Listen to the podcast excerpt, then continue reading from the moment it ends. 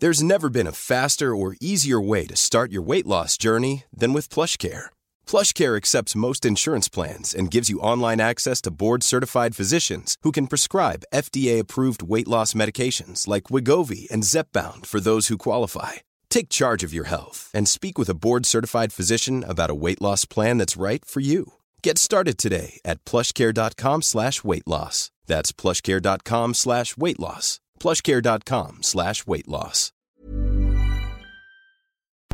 Porque el mundo actual no se entendería sin la economía y los negocios. Acompaña a Mario Maldonado, el columnista de negocios más joven y objetivo del periodismo financiero, en su programa Bitácora de Negocios.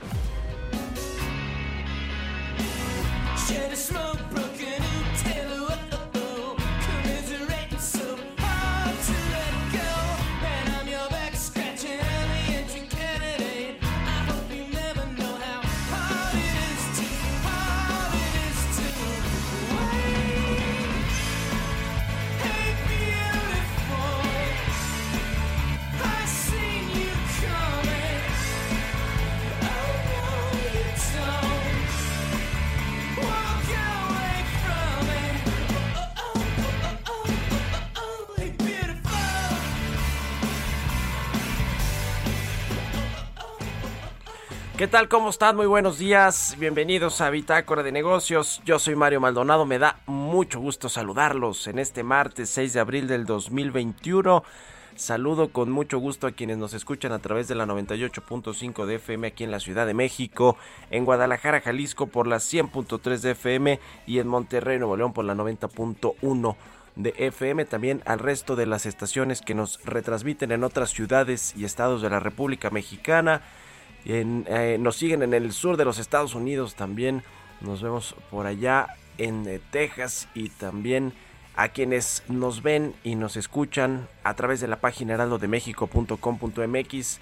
Allí está el streaming de la cabina del Heraldo Radio. Son las 6 de la mañana con 3 minutos, tiempo del centro de México, y arrancamos este martes, como todos los días, con un poco de música. Estamos escuchando esta semana canciones de series famosas de televisión o de plataformas de streaming. Esta se llama Hey Beautiful, es de The Solids, es una banda de rock originaria de eh, Middleton, Connecticut. Y esta canción forma parte del opening de la serie How I Met Your Mother, de, que se emite, y bueno, emitida y estrenada por CBS el 19 de septiembre del 2005. Así que bueno, The Solids, Hey Beautiful. Vamos a entrarle a la información, hablaremos con Roberto Aguilar, como todos los días ya está de vuelta nuestro querido Roberto Aguilar con lo más importante de la información financiera y económica. Los datos positivos en China impulsan las bolsas globales.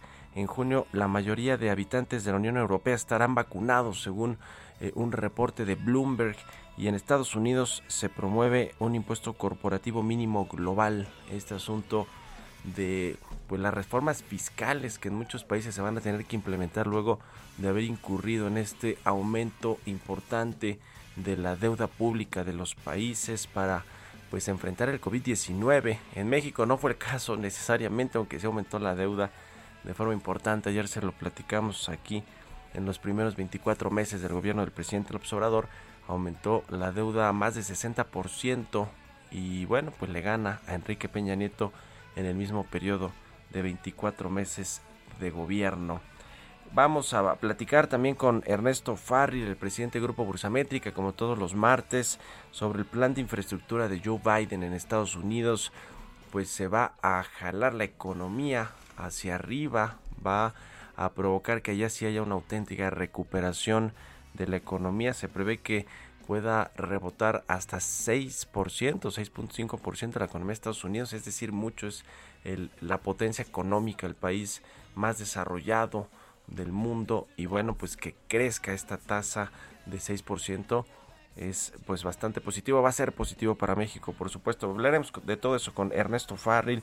Vamos a platicar también con el doctor José Luis de la Cruz, director del Instituto para el Desarrollo Industrial y el Crecimiento Económico sobre lo que dijo el presidente López Obrador la semana pasada con respecto a que México podrá regresar a los niveles previos a la crisis del COVID-19 a mediados de este año. o en la segunda mitad del 2021. Bueno, pues no hay un solo analista eh, nacional, internacional que vea esa situación tan favorable y optimista para México. Hay quienes dicen que quizá hasta el 2024, cuando esté eh, pues el, terminando prácticamente el sexenio del presidente López Obrador, se pueda estar regresando a los niveles que tenemos antes de la crisis del COVID-19 que detonó por supuesto una crisis económica. Hablaremos también de las previsiones de crecimiento para el 2021, varios temas con José Luis de la Cruz y también vamos a platicar con Lorenzo Roel Hernández, el presidente de la Comisión Laboral del Consejo Coordinador Empresarial sobre el acuerdo que anunció ayer que pues fue un tanto escueto, la verdad no se dieron todos los detalles, por eso vamos a platicar con Lorenzo Roel el acuerdo para regular esta figura del outsourcing, la subcontratación laboral, esta tercerización de las nóminas de los trabajadores. Eh, parece ser que pues no quiso ceder mucho el gobierno federal, la Secretaría del Trabajo y los empresarios pues no les quedó de otra más que eh, terminar con un acuerdo, más vale un buen acuerdo o un acuerdo pues que un buen pleito, ¿no? Va, va más o menos así el dicho y fue el mejor acuerdo que pudieron lograr, eso dicen en la iniciativa privada, aunque pues la realidad es que no, no va a favorecer el empleo, eh, necesariamente la creación de nuevo, de nuevo empleo o de empleo formal. Creo que mucho de este eh, empleo que está pues a través de esquemas de outsourcing podría acabar en la informalidad. Vamos a platicar de todo eso aquí en Bitácora de Negocios, así que se va a poner bueno. Ya es martes, son las seis con siete. Vámonos con el resumen de las noticias más importantes para comenzar este día con Jesús Espinosa.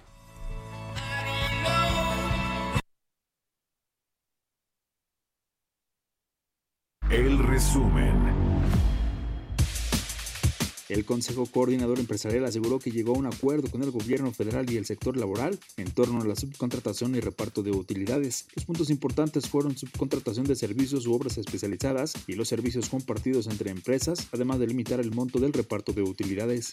Luego de esta reunión y acuerdo entre el gobierno y los sectores obrero patronal, la Confederación Patronal de la República Mexicana aseguró que se logró mantener el esquema de la subcontratación en dos modalidades, servicios compartidos y la especializada. El secretario de Hacienda Arturo Herrera aseguró que no quiere que la implementación de una reforma fiscal sea politizada, por lo que es importante esperar a después de las elecciones para tener una propuesta formal. El Instituto Mexicano de Ejecutivos de Finanzas consideró optimistas los estimados económicos de la Secretaría de Hacienda para 2021. En los precriterios generales de política económica 2022 que dio a conocer la semana pasada, el gobierno federal aumentó su expectativa del Producto Interno Bruto de 4.6 a 5.3% y del precio del petróleo de 42.1 a 55 dólares por barril, lo que va a dejar recursos públicos adicionales por 174 mil millones de pesos. A través de su reporte anual Barreras al Comercio Exterior 2021, la oficina del representante comercial de Estados Unidos observó ocho grandes temas que representan un obstáculo para desarrollar el comercio y la inversión con México, su segundo socio comercial a nivel mundial. El Servicio de Administración Tributaria amplió hasta el 31 de mayo el plazo para hacer la declaración anual de impuestos del ejercicio fiscal 2020 para las personas físicas en un principio estaba agendada para el 30 de abril como último día, pero ahora se extendió un mes el tiempo en el que se puede realizar el trámite. Bitácora de negocios en El Heraldo Radio. El editorial.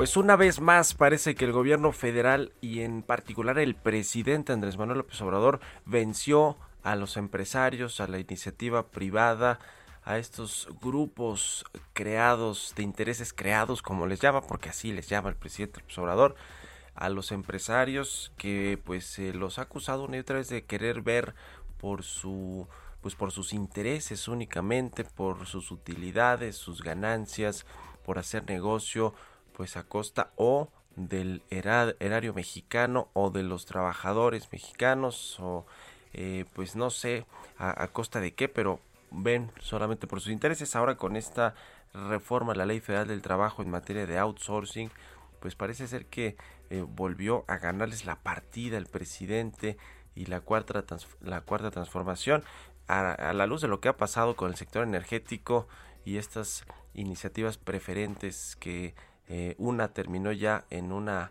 ley, reforma la ley del el sector eléctrico y otra pues está discutiéndose en el Congreso para reformar el sector de los hidrocarburos, pues a la luz de lo que ha pasado con estas dos iniciativas pues un tanto o un mucho radicales del presidente, pues ahora con el tema del outsourcing parece ser que otro zarpazo que le da a los empresarios la administración de la 4T.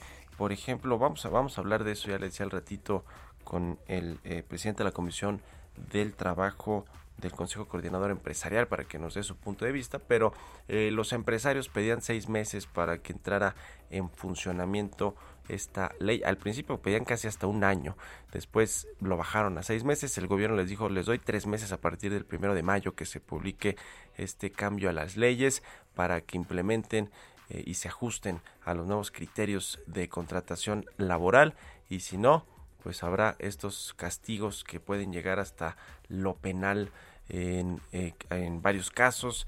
Eh, no hubo acuerdo en este tema del reparto de utilidades, se quedó en 57 días o tres meses promedio. van a cancelarse estos servicios de insourcing para que las empresas que tienen pues un negocio enfocado, un, negocio principal, pues no subcontraten a trabajadores para incluirlos en, en, que no sean de su giro, pues de su negocio principal, no, no, va a poder haber ese tipo de subcontratación, en fin. Eh, por otro lado, creo que es bueno por el tema fiscal, porque se regularizarán muchos trabajadores, porque habrá mejores condiciones para los trabajadores en México, eso yo creo que sí, eso creo que es un, un acierto por parte del gobierno haber peleado con los sindicatos y con el, los empresarios este tema. El asunto es que estamos en una coyuntura de crisis muy importante que quién sabe si pues va a resistir muchas empresas y quién sabe si, si no más bien habrá más desempleo y más informalidad. En fin, le volvió a ganar el presidente la partida a los empresarios. Cero y van pues como cinco, ¿no? O seis, o quién sabe cuántas. ¿Ustedes qué opinan? Escríbanme en mi cuenta de Twitter, arroba Mario Mal y a la cuenta arroba Heraldo de México. Economía y mercados. Roberto Aguilar ya está con nosotros como todos los días tempranito. Mi querido Robert, qué gusto saludarte y bienvenido de nueva cuenta aquí a Bitácora de Negocios. Buenos días. ¿Qué tal, Mario? Me da mucho gusto saludarte a ti y a todos nuestros amigos. Sí, ya de regreso por acá. Fíjate que hoy las bolsas globales se acercaban a máximos históricos, impulsadas por los buenos datos económicos de Estados Unidos primero, ayer literal las bolsas de fiesta, y luego se sumaron datos positivos de China, mientras que los mercados de divisas y renta fija se tomaban una pausa después de un mes en el que el dólar y los rendimientos del tesoro pues subieron de manera muy amplia. Tras los buenos resultados sobre el empleo en Estados Unidos, los datos de marzo mostraron que la actividad de los servicios ha registrado un récord y este impulso adicional te decía es que la recuperación en el sector de servicios de China se aceleró en marzo, ya que las empresas contrataron más trabajadores y aumentó el optimismo empresarial, aunque persistieron las presiones inflacionarias de acuerdo con el índice de gerentes de compras PMI de servicios elaborados por una firma local que bueno, pues subió a su nivel más alto desde diciembre y también por encima de la marca de los 50 puntos que separa el crecimiento de la contracción. Y también fíjate que interesante lo que hoy da a conocer la agencia Bloomberg que tuvo acceso a un reporte interno justamente de la Comisión Europea donde dice que la mayoría de los estados miembros de la Unión Europea van a disponer de suficientes vacunas para inmunizar a la mayoría de su población a finales de junio. Y esto interesante porque Alemania, Francia, Italia, España y los Países Bajos estarán en condiciones de vacunar por completo a más del 55% de su población a finales de junio. Y esto, bueno, pues esta nota también positiva aunque hay que tomar en cuenta pues si hay algunos eh, obstáculos en el camino, pero pues está fijada la meta en junio. Ese es un muy buen dato que podría apoyar justamente la recuperación económica mundial. Y bueno, la secretaria del Tesoro de Estados Unidos, ya que comentabas también, Mario, Janet Yellen, está trabajando con los países del G20 para acordar una tasa de impuestos a empresas mínima global para poner fin a una carrera de 30 años a la baja en las bajas en las tasas impositivas corporativas.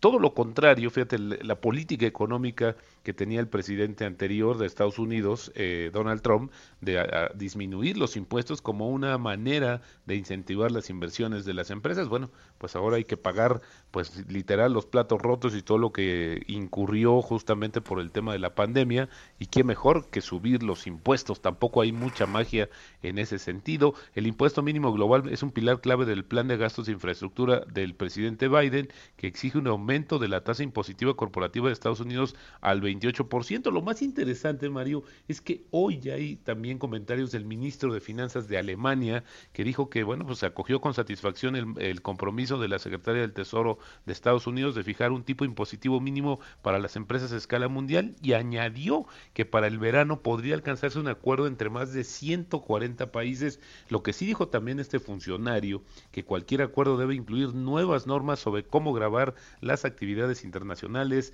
de los gigantes tecnológicos digitales. Así es que, pues si se da este tema, que seguramente así sucederá, pues no va a quedar ninguna empresa fuera. También se están considerando pues estas plataformas de comercio electrónico y toda esta nueva generación de compañías. También interesante, Mario, que un grupo de la industria automotriz estadounidense pidió al gobierno que le ayude mientras advirtió que la escasez mundial de semiconductores podría dar lugar a que se construyan 1.3 millones de vehículos menos este año y perturbar la producción durante otros seis meses. Interesante porque pues esto se ha ido agravando y el Departamento de Comercio de Estados Unidos debería dedicar parte de los fondos a una propuesta de ley para ampliar la producción doméstica de semiconductores a las necesidades del sector automovilístico. Lo dijo ayer la Alianza para la Innovación Automovilística en sus respuestas escritas a una revisión iniciada justamente por el gobierno. Hay que acordarnos que el presidente de Estados Unidos, Joe Biden, ordenó en febrero la adopción de varias medidas por parte de las agencias federales para hacer frente justamente a esta crisis de los semiconductores y también está buscando 37 mil millones de dólares de financiamiento para una legislación que permita pues sobrealimentar la fabricación en Estados Unidos como instalando más plantas y dependiendo menos de lo que viene de Asia. Y bueno, pues el tema de Archivos Capital sigue dando mucho de qué hablar y seguirá, mi estimado Mario, pero fíjate que ayer, bueno, más bien hoy muy temprano Credit Suisse anunció una pérdida estimada en 4.700 millones de dólares por la relación con este fondo y suspendió un programa de recompra de acciones y recortó su dividendo propuesto. También, pues despidió a dos ejecutivas justamente relacionadas con este gran escándalo que al parecer no tiene fondo, se está estimando en una cantidad impresionante, pero todavía faltan algunas pesquisas y sobre todo valorar los efectos que tuvo en todas las eh, pues los bancos de inversión que participaban en esto que era un poco eh, complicado pues de explicar pero al final del día pues no estaba todo regulado. Eso también es uno de los problemas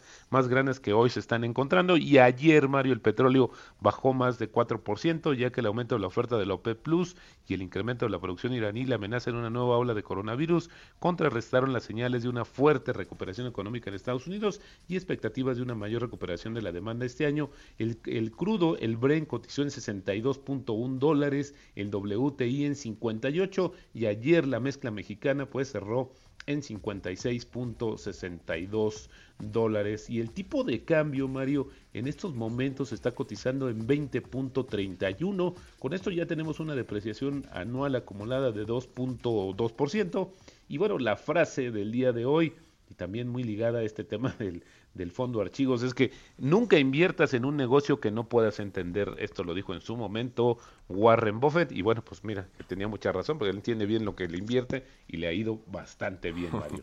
Muy atinada esta frase de Warren Buffett y, y este asunto del tipo de cambio y la, y la depreciación acumulada en lo que va del año. El presidente dijo la semana pasada que no se ha depreciado el peso, que, que se ha mantenido ahí. Pues la verdad es que sí se ha depreciado. En fin, otra de las imprecisiones del informe trimestral del presidente. Muchas gracias, querido Exacto, Mario. Muy buenos días. Buenos días, un abrazo. Sigan a Roberto Aguilar en Twitter, Roberto AH, son las 6 con 20 minutos.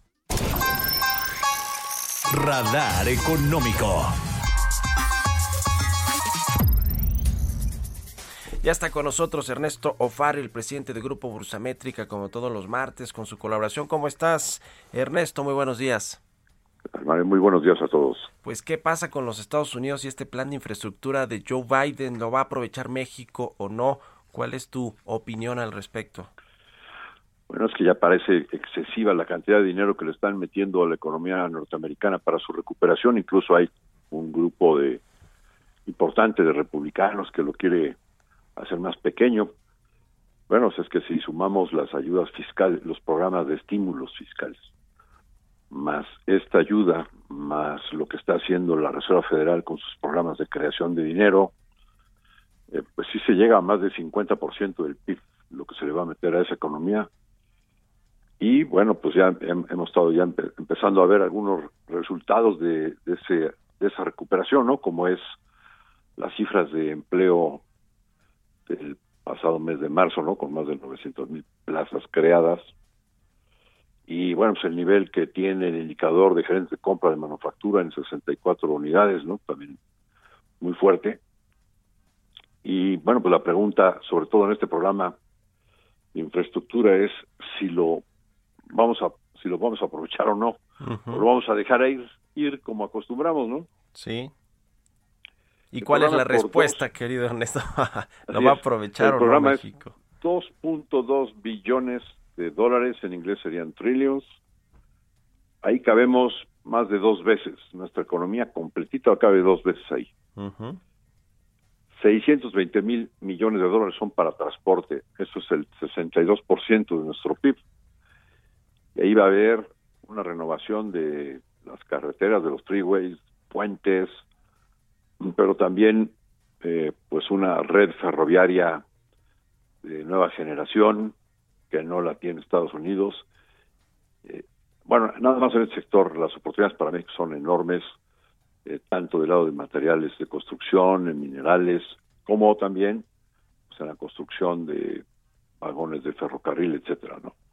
Luego, 650 mil millones de dólares, 65% del PIB de México, para eh, distintos programas para mejorar la calidad de vida de, las familias. Entonces, desde ahí hay programas para eh, que haya agua potable por todos lados o ancho de banda de alta velocidad 5G para todo el país. Bueno, pues también ahí hay oportunidades enormes por eh, pues todo lo que puede implicar el, el instalar esa red 5G a nivel nacional en Estados Unidos.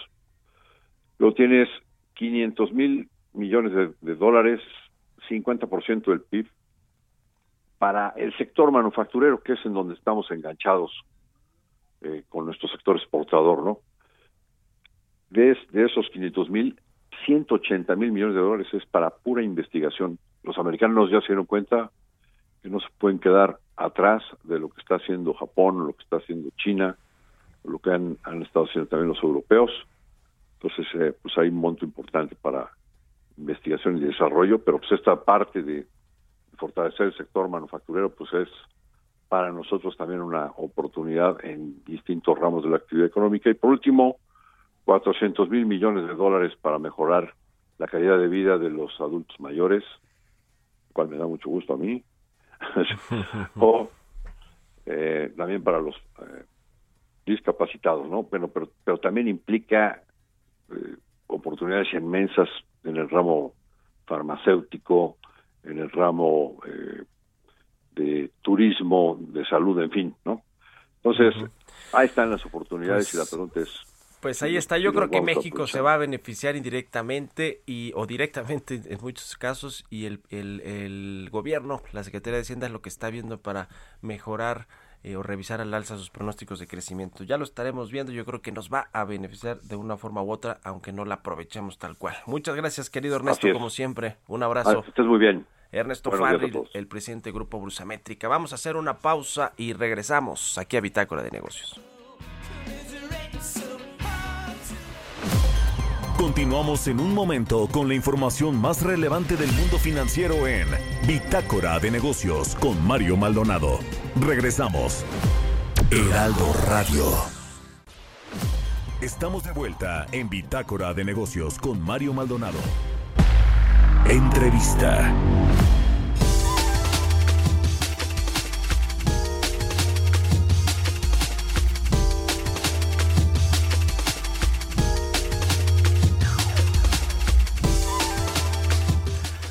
Ya estamos de regreso aquí en Bitácora de Negocios. Son las 6 de la mañana con 30 minutos, tiempo del centro de México.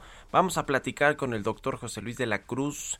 Eres director del Instituto para el Desarrollo Industrial y el Crecimiento Económico, a quien me da gusto saludar en la línea telefónica. ¿Cómo estás, José Luis? Muy buenos días. Muy buenos días, Mario. Muy bien, gracias por la invitación.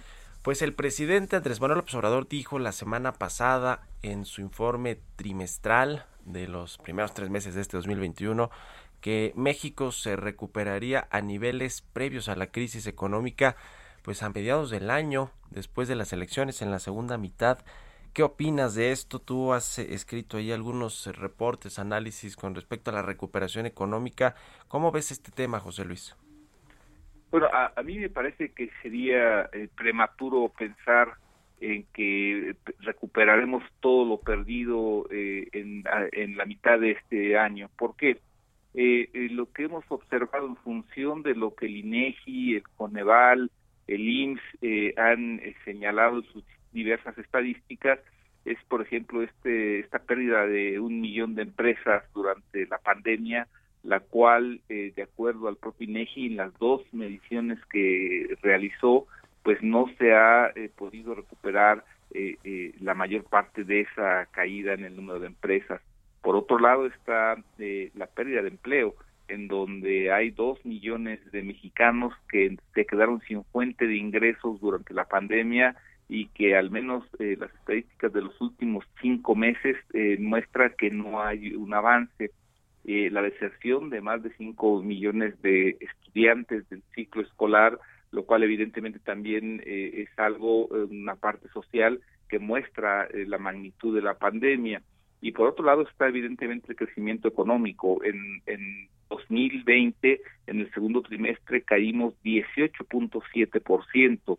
Eh, las expectativas para este año son de que el primer trimestre eh, cerró con números negativos, es decir, con una nueva caída, y eh, que en el segundo trimestre, si bien habrá un crecimiento, será pues un rebote respecto a lo que se observó pero que no alcanzará a tener eh, la, el crecimiento que permita recuperar lo perdido. Entonces, en términos generales, a mí me parece que todavía las cifras oficiales señalan que pasará por lo menos un par de años más para realmente tener eh, de nueva de, nueva cuenta todo lo que se perdió durante la crisis.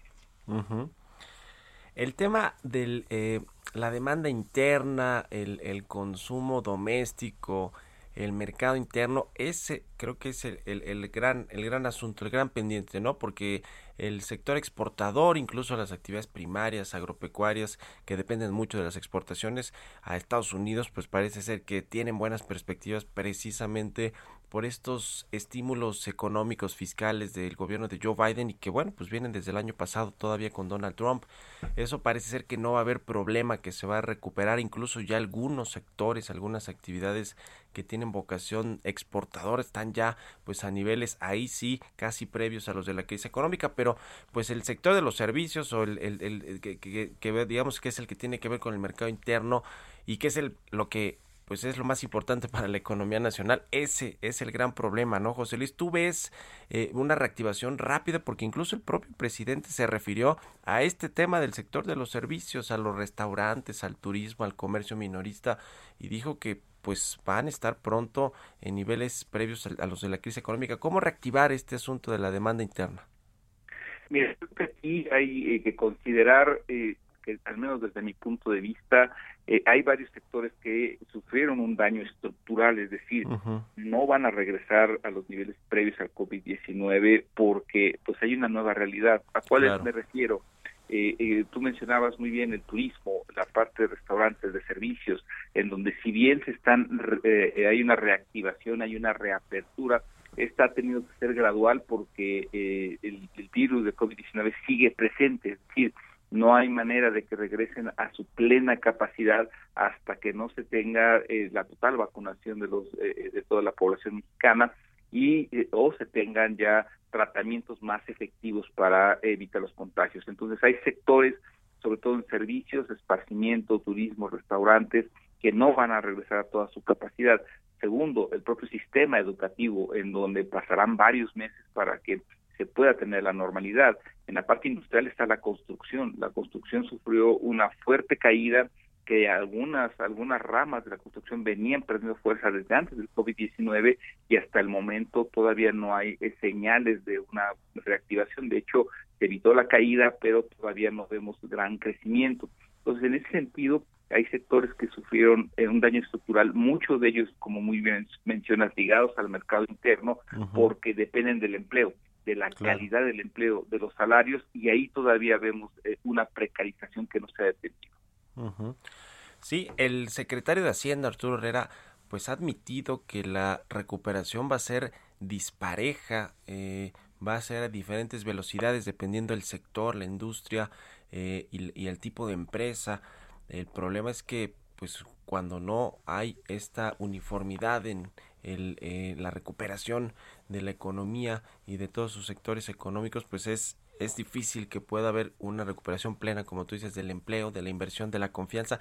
¿Cómo ves a propósito de este tema de la, de la inversión privada y de la confianza de los inversionistas, la confianza empresarial, todos los cambios que ha habido pues eh, en materia de eh, reformas al sector energético, este asunto ayer del outsourcing, que finalmente se llegó a un acuerdo con los sectores empresariales, obrero patronales, pero que parece ser que pues se impuso de nueva cuenta el gobierno federal en lo que eh, propuso casi al inicio en, en diferentes aspectos que tiene que ver con el con el tema laboral. ¿Qué, qué opinas de, de, de, si se va a retomar o no también los niveles previos a la crisis del COVID-19 en materia de confianza ah, de los inversionistas, de confianza empresarial en el país y por supuesto de la inversión privada, ¿no? que es el componente clave para la recuperación? Mire, yo creo que aquí hay, eh, de acuerdo a las propias encuestas del INEGI, la que ayer se dio a, conocer, eh, en donde el indicador de confianza empresarial que se refiere a si eh, los empresarios, los directivos consultados consideran si es el momento adecuado para invertir, pues lo que vemos es de que ese componente, que además es uno de los fundamentales para anticipar eh, eh, el ciclo adelantado de la economía, lo que vemos es de que sigue estando en niveles por abajo de lo que se consideraría una expansión económica, es decir, sigue existiendo debilidad en, donde, en el aspecto de si se considera que es el momento adecuado para invertir. Los factores que están incidiendo en esto, pues los ha señalado muy bien, la parte energética, eh, que siguen saliendo iniciativas eh, en ese sentido, que modifican los esquemas de inversión y evidentemente pues todo este eh, divorcio que hay entre las perspectivas del gobierno mexicano y del sector empresarial.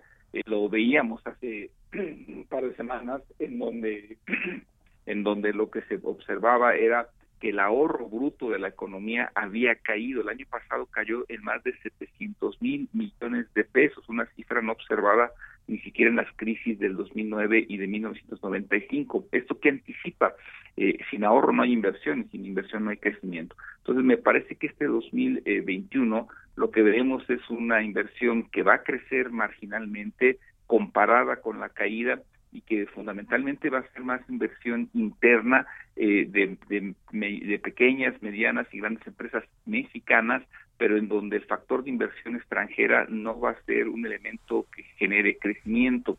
Y, por otro lado, esto pues lo que nos va a dejar a expensas es justamente a que esta diferencia que bien señalabas de entre los crecimientos, el consumo y los desarrollos eh, que hay a lo largo y ancho del país, pues se va a magnificar, es decir, aquellos sectores que dependan de lo y regiones que dependan de lo que ya está funcionando, que son las exportaciones, pues van a rápidamente empezar a recuperarse, pero aquellas que no eh, eh, se van a quedar, sobre todo las que dependen del mercado interno. Y esto lo que implica es que como en toda crisis, la divergencia, la polarización económica, pues se va a hacer más grande porque no hay propiamente una estrategia para fortalecer los pilares del crecimiento interno y de inversión. Eh, este asunto quiero quiero preguntarte un poco cambiando de tema, José Luis, de el endeudamiento de eh, público de, de México en, en, lo que va del gobierno del presidente López Obrador. Ayer eh, ah, pues tenemos este este dato con respecto a que la deuda pública tanto externa como interna aumentó 67% en los primeros 24 meses del gobierno del presidente López Obrador, eh, eh, digamos que se elevó en 75.545 millones de dólares, que representan precisamente este 67%, con respecto comparados con los primeros 24 meses del sexenio pasado de Enrique Peña Nieto. ¿Cómo explicar este asunto del aumento en el endeudamiento del sector público, además, digamos, de la caída de la actividad económica el año pasado y la depreciación de casi 5% que tuvo la moneda mexicana frente a frente al dólar. Eh, eh, que, digamos, eh, lo que pasa es que el presidente Observador asegura que no ha habido endeudamiento, que no se tomó esa, pues ese camino como otros países que sí lo hicieron para inyectar esa liquidez a su economía y, y, y enfrentar la crisis, pero en México no hubo este asunto de aumentar este déficit fiscal de manera importante, sin embargo, como proporción del PIB, la deuda sí creció. ¿Cómo se explican estos datos, José Luis? Eh, digamos que el elemento básico que permite entender el aumento de la deuda como proporción de PIB es justamente la caída histórica del PIB. Es decir, eh, al final del día, el, el, Producto Interno Bruto el año pasado, al disminuir más de 8%, eh, pues básicamente lo que implicó es de que, aunque no hubiera existido movimiento en la deuda, pues digamos que la base de comparación que es el PIB, pues fue menor entonces, en ese sentido, pues, se dividió entre algo más pequeño y esto lo que ya por pura eh, eh, resultado se tiene es un incremento, es decir, lo que está indicando es que la generación de riqueza de México pues es menor para para poder hacer frente a los a sus compromisos financieros, a los compromisos del gobierno que es básicamente la deuda. Pues el primer elemento es pues esta caída, caída histórica del, del PIB.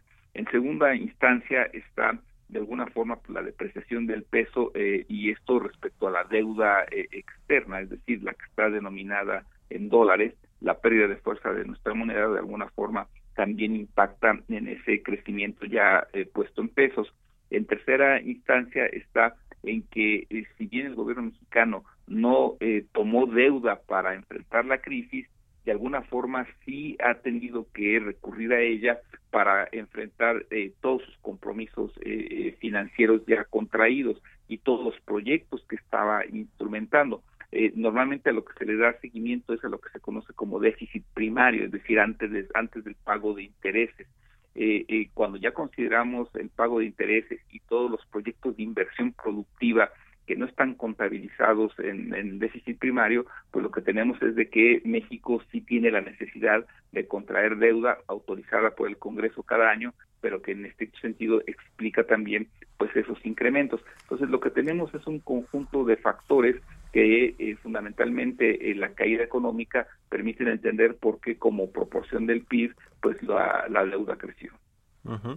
Y, finalmente quiero tocar contigo, eh, José Luis, si nos permites, el tema de los precriterios de política económica o este marco macroeconómico que presentó la Secretaría de Hacienda la semana pasada del 2022 del próximo año. ¿Cómo ves el tema del crecimiento económico, de los ingresos eh, petroleros, la producción sobre todo? Creo que ese dato ahí saltó eh, por una sobreestimación que pudo haber ha habido en este sentido, los ingresos fiscales. ¿Qué, qué opinas en general de lo que presentó Hacienda? ¿Es, eh, creíble? ¿Se puede lograr?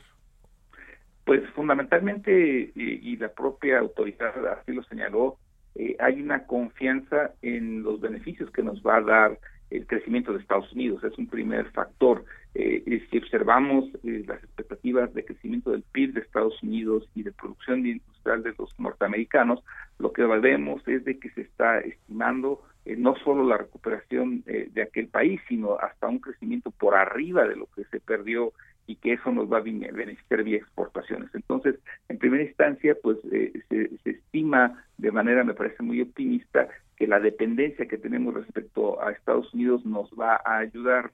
a mí me parece que ahí es un primer elemento que con el que habrá que tener cuidado.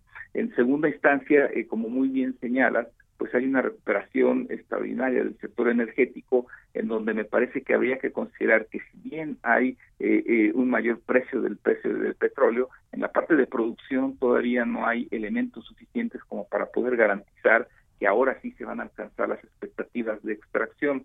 Y eh, en ese sentido, desde mi punto de vista, todo esto lo que permite plantear es que para el 2021 si bien se pueden alcanzar crecimientos de cuatro y medio por ciento, quizás un poco más, todavía es prematuro considerar que serán más de 5%, pero que el año que entra, para el 2022, todavía creo que ahí es, más difícil pensar en que creceremos más de 3%. Desde mi punto de vista, para el 2022 México va a centrar el desafío de poder siquiera crecer más de 2% y en ese sentido yo veo la expectativa del gobierno mexicano optimista como si la crisis del COVID-19 no hubiera causado un daño estructural a la economía y ahí creo que hay eh, eh, una diferencia. Pues sí, habrá que ver si Hacienda y el presidente y el gobierno federal no están pensando en que va a surtir efectos tan rápido una eventual reforma fiscal que se plantee para la segunda mitad de este año, para inicios del próximo, en fin, ya lo estaremos viendo y te agradezco mucho José Luis de la Cruz, director del Instituto para el Desarrollo Industrial y Crecimiento Económico, que nos hayas tomado la llamada aquí en Bitácora de Negocios y muy buenos días. Muy buenos días, gracias por la invitación. Un abrazo, que estés muy bien. 6 con 46 minutos, vámonos con las historias empresariales. Historias empresariales. La automotriz japonesa Honda anunció que tendrá nuevo presidente y CEO en México para continuar con la expansión de la compañía en el mercado mexicano. Vamos a escuchar esta pieza que presenta nuestra compañera Giovanna Torres. La empresa de origen japonés que fabrica automóviles, propulsores para vehículos terrestres, acuáticos y aéreos, motocicletas, robots y componentes para la industria automotriz, Honda, designó nuevo conductor al volante en México. Dai Fujikawa se convirtió en el presidente y CEO de la compañía en nuestro país y tendrá como encargo fortalecer la estructura operativa en las áreas de producción de automóviles, motocicletas y productos de fuerza que se trabajan en las plantas de Guanajuato, El Salto, Jalisco y. El nuevo CEO cuenta con la experiencia de haber colaborado en la región asiática en Tailandia y la India. Mencionó que ahora tiene el reto y la responsabilidad de esforzarse en el desarrollo del negocio de Honda en México. En un comunicado, la empresa dio a conocer que entre los principales objetivos de su nuevo presidente está el de continuar creando aficionados de Honda en el mercado mexicano, con productos avanzados, novedosos y de alta calidad. Por lo que Fujikawa mencionó que en México y a nivel global, Honda es una marca muy reconocida y respetada por la innovación y alta calidad de sus modelos, por lo que continuará trabajando día a día para fortalecer y acrecentar esa buena percepción hacia la empresa. Para Bitácora de Negocios, Giovanna Torres. Entrevista. Está en la línea telefónica Lorenzo Ruel Hernández, presidente de la Comisión Laboral del Consejo Coordinador Empresarial. Lorenzo, muy buenos días, gracias por tomar la llamada. Hola Mario, con el gusto de saludarte a ti y a tu público de del Arlo Radio, perdón. Pues para platicar sobre este anuncio que se hizo ayer entre el presidente y los empresarios sobre el outsourcing, cuéntanos los puntos finos, los, los puntos clave que debemos eh, saber sobre este acuerdo.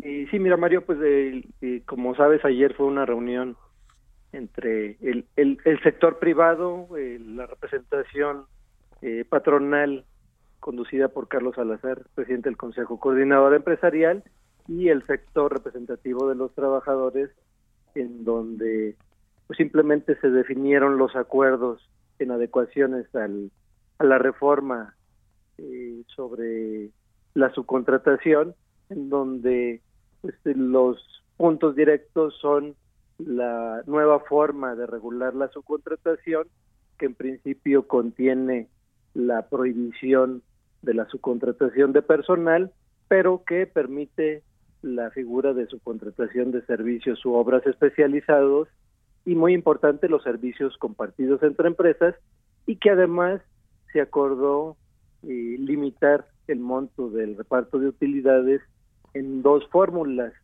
eh, el límite de pago de, de tres meses, pero también proteger a los trabajadores que en la actualidad reciben cantidades superiores que se utilizarán las percepciones obtenidas en los últimos tres, tres, tres años para fijar año con año eh, e, este límite, que es parte del, del, corazón de la iniciativa y que, derivado de este acuerdo eh, en el cual se platicó con el presidente titulando la parte laboral la, secretaria Lisa María Alcalde, pues continuará ya el proceso legislativo con las adecuaciones que se consideraron aprobadas por ambos sectores.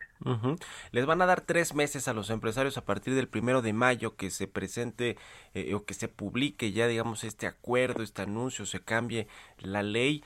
Eh, ustedes pedían seis meses e incluso al inicio creo que hasta un año, ¿no? Para adecuarse a las nuevas eh, disposiciones o a la nueva regulación eh, sobre este tema. ¿Les va a dar tiempo a las empresas para poder, digamos, em, meter a los empleados que no estaban en las nóminas a las nóminas que estaban tercerizados?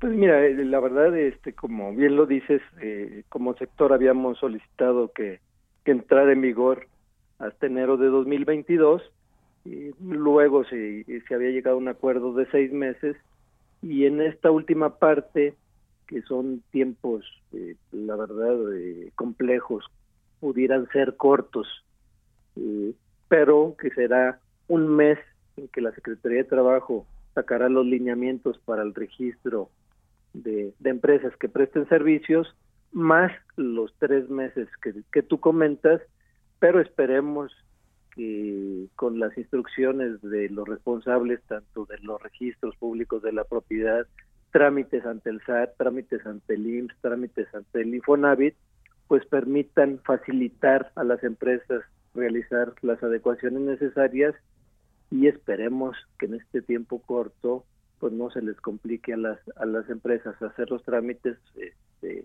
que sí nos parece corto pero pues a final de cuentas pues es la parte en que se cedió en este diálogo eh, tripartito que, que hubo en estos últimos meses.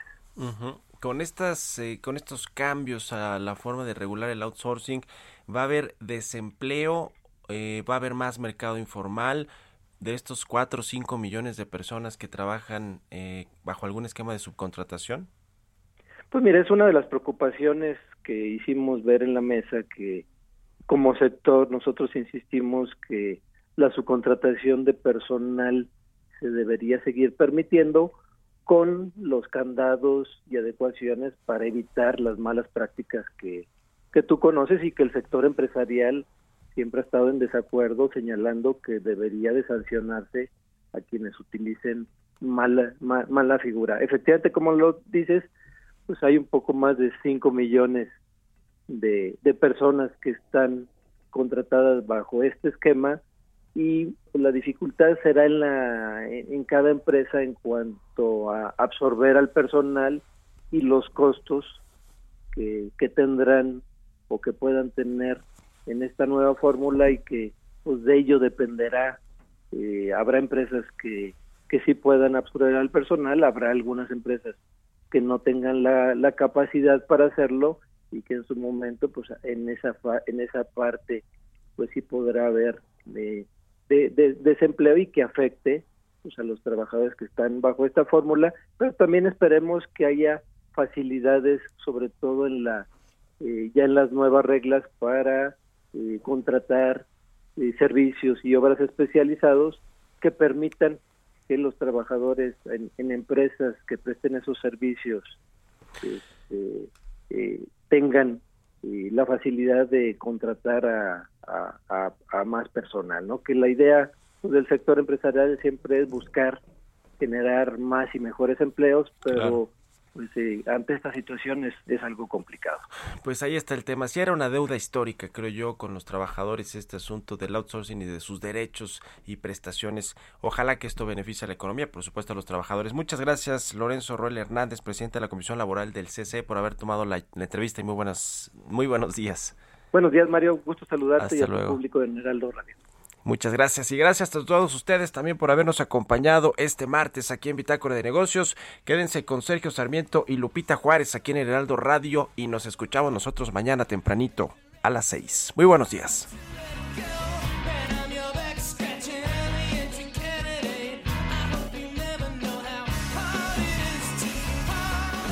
Esto fue Bitácora de Negocios con Mario Maldonado, donde la H suena y ahora también se escucha. Una estación de Heraldo Media Group.